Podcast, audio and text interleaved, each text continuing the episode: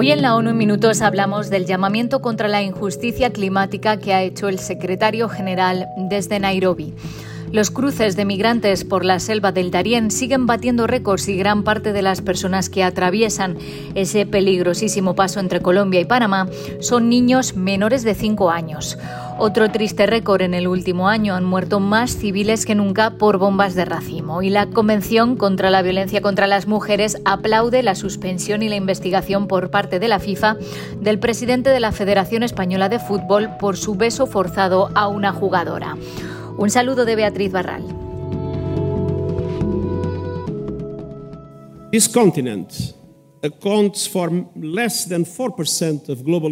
Este continente emite solamente el 4% de las emisiones globales, pero sufre algunos de los peores efectos del aumento de las temperaturas, calor extremo, inundaciones implacables y decenas de miles de muertos por sequías devastadoras.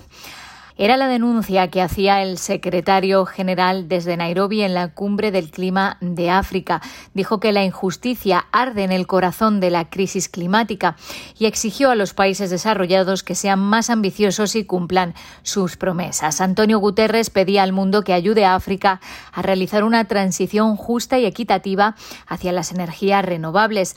África, dijo, puede ser una superpotencia de energías renovables, pero esto requiere abordar otra injusticia, un sistema financiero mundial obsoleto, injusto y disfuncional.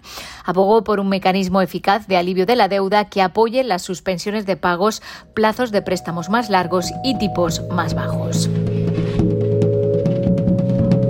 El paso de migrantes por la selva del Darién entre Colombia y Panamá sigue batiendo récords. En lo que va de año, más de 330.000 personas han cruzado el tapón del Darién, la cifra anual más alta registrada hasta la fecha. Uno de cada cinco eran niños. La cifra es superior al total de 2022, cuando se calcula que unas 248.000 personas pasaron por esta región. Los migrantes y refugiados están expuestos a múltiples violaciones y abusos de los derechos humanos durante su viaje, incluida la violencia sexual, que supone un riesgo especial para los niños, las mujeres, las personas LGBTI y las personas con discapacidad. También se producen asesinatos, desapariciones, trata de personas, robos e intimidación por parte de grupos de delincuencia organizada, dijo la portavoz de la Oficina de Derechos Humanos, Marta Hurtado. Hurtado añadía que la atención humanitaria es limitada a pesar de que el gobierno de Panamá, con el apoyo de la comunidad internacional, ha construido dos centros de recepción de migrantes en la provincia de Darién y otro en la frontera con Costa Rica para proporcionar refugio, comida, atención sanitaria, agua y saneamiento. La portavoz insistió en que abordar estos desafíos exige esfuerzos y soluciones colectivas a nivel regional e internacional. UNICEF, la Agencia de la ONU para la Infancia, dijo que es alarmante que solo en la primera mitad del 2023 cruzaran más niños, niñas y adolescentes que durante todo el año pasado. En los primeros seis meses de este año, más de 40.000 menores hicieron el peligroso viaje. La mitad de ellos tenían menos de cinco años. UNICEF asegura que es vital adoptar con urgencia políticas migratorias nacionales más amigables para los niños y respuestas humanitarias que sean más sólidas y que incluyan servicios de salud y protección infantil específicos para cada edad. Y otro triste récord. En el último año se ha producido un aumento espectacular del número de víctimas civiles a causa de las municiones de racimo. Los nuevos datos del grupo Cluster Munition Monitor, asociado con la ONU, indican que 1.172 personas murieron o resultaron heridas en 2022, la cifra más alta desde que se empezaron a elaborar informes periódicos en 2010. El 95% de las víctimas eran civiles y la mayoría estaban en Ucrania. Uh, la gran mayoría de los ataques con misiles de munición de racimo y artillería en Ucrania durante 2022 y 2023 han sido llevados a cabo por las fuerzas rusas. Esa es, en mi opinión, la principal razón del aumento de las víctimas civiles. Sin embargo, está claro que las fuerzas ucranianas también han utilizado municiones de racimo causando daño a civiles, explicaba Mary Wareham, directora del Departamento de Armas de Human Rights Watch.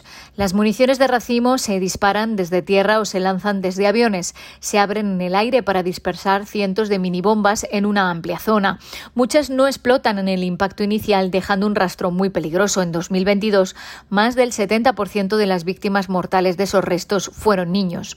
Los autores del informe insistieron en que los gobiernos deben unirse para condenar firmemente su uso y para sumarse a la prohibición mundial de estas armas. Hasta la fecha, un total de 112 países han ratificado o se han adherido al Tratado de 2008, mientras que 12 lo han firmado.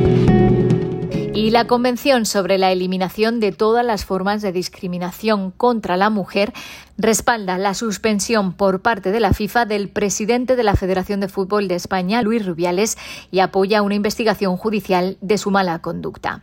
Condenamos su beso forzado a la capitana española Jennifer Hermoso durante la ceremonia de entrega de premios. Este incidente pone de manifiesto cómo las mujeres, incluso en las más altas esferas de sus sectores o profesiones, pueden ser objeto de acciones inapropiadas y abusivas que constituyen violencia de género contra la mujer, dice la CEDAW en un comunicado en el que lamenta que la victoria empoderadora del equipo español se haya visto ensombrecida por este tipo de comportamientos patriarcales y abusos de poder. La Convención hace un llamado a la FIFA, a otras asociaciones deportivas y a todos los Estados parte para que luchen contra el acoso sexual y otras formas de violencia de género en el mundo del deporte y sigan promoviendo la igualdad y el empoderamiento de la mujer en toda su diversidad en el deporte. Hasta aquí las noticias más destacadas de las Naciones Unidas.